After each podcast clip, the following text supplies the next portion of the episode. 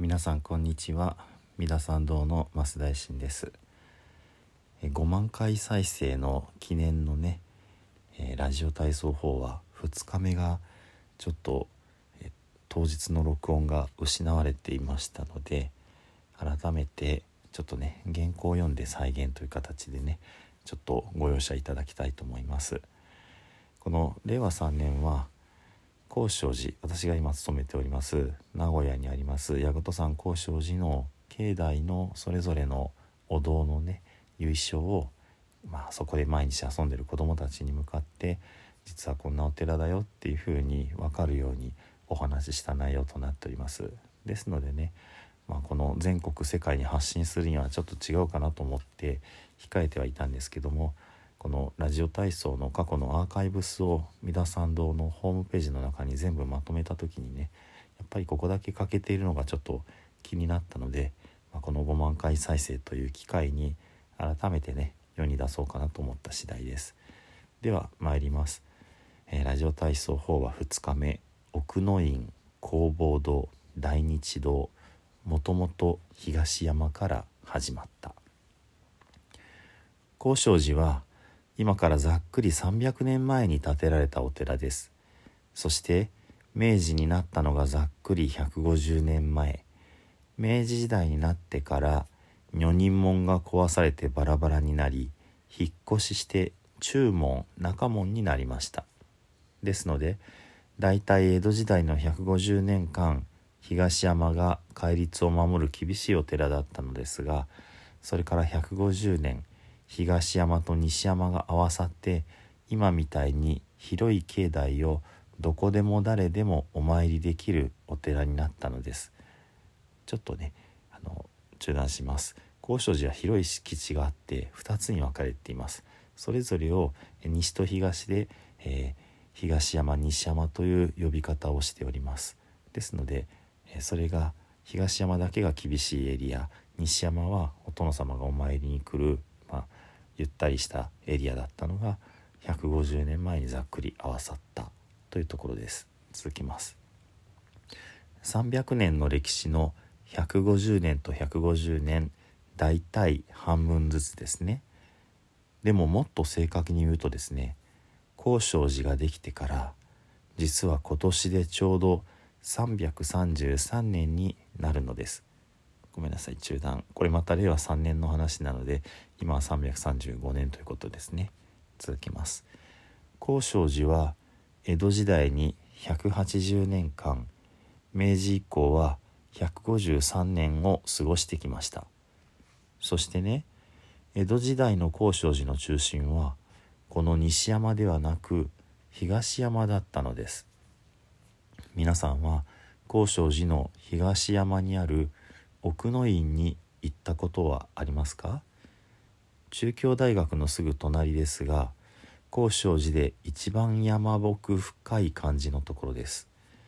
東山本堂という昔かやぶき屋根だった今は銅板でかやぶき屋根ごと覆われているお堂と不動明王という仏様をお祭りした不動堂という2つのお堂が新しく作られた入り口のある廊下でつながっているだけですが昔はここが高尚寺の中心地でした。ここにお客様をお通しする書院やお坊様が修行する建物お坊さんたちが住む寮蔵や物置金付き堂まであったのです。江戸時代高尚寺で戒律を授かると正式なお坊さんになることができました。日本中のあちこちから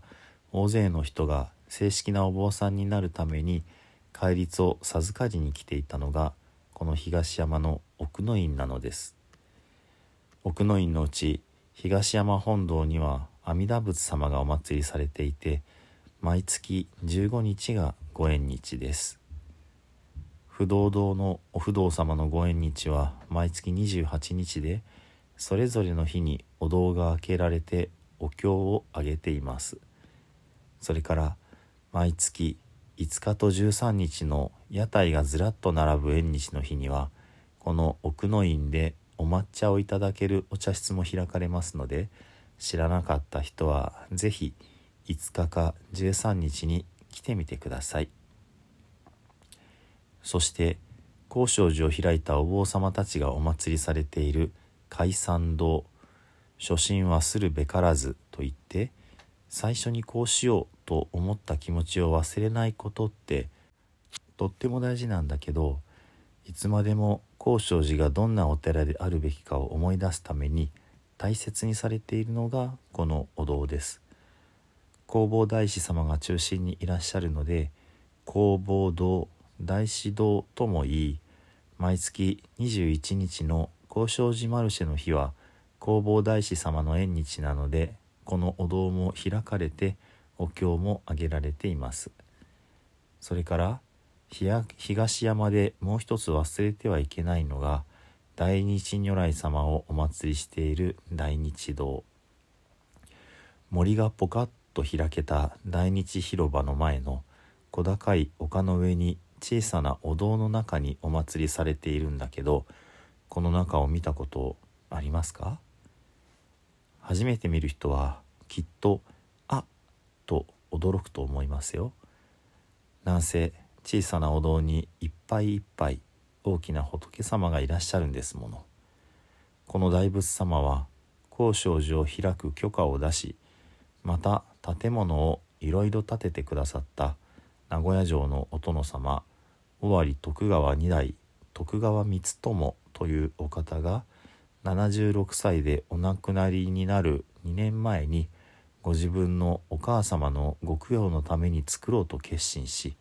その1年後に完成した大仏様です。大仏様が完成した時には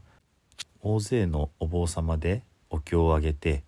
それからお殿様もすごく大勢の家来たちを引き連れてお参りに来たんだけど東山は女の人は入れなかったから昨日お話しした女人門。この時は女の人の拝むところで女人拝所と呼ばれていたけど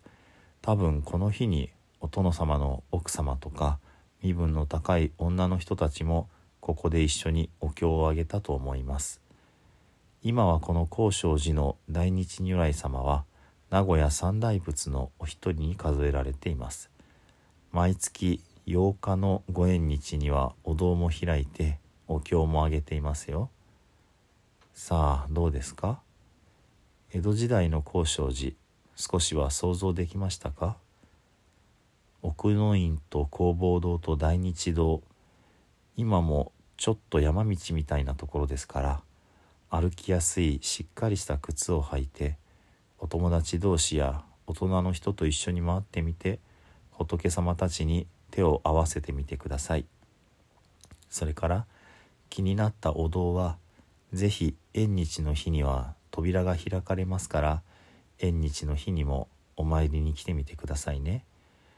縁日の日にちはラジオ体操のスタンプカードやお寺の新聞矢事山文庫のカレンダーのページにも書いてありますよ。というところでねえ今日のお話は終わりになります。ではね、まあ、ラジオ体操の時には同床10年ないですけども新法話ですので最後十平の念仏で終わりにいたしましょう。土生十年ナムアミダブナムアミダブナムアミダブナムアミダブナムアミダブナムアミダブナムアミダブナムアミダブ南無阿弥陀仏南無阿弥陀仏。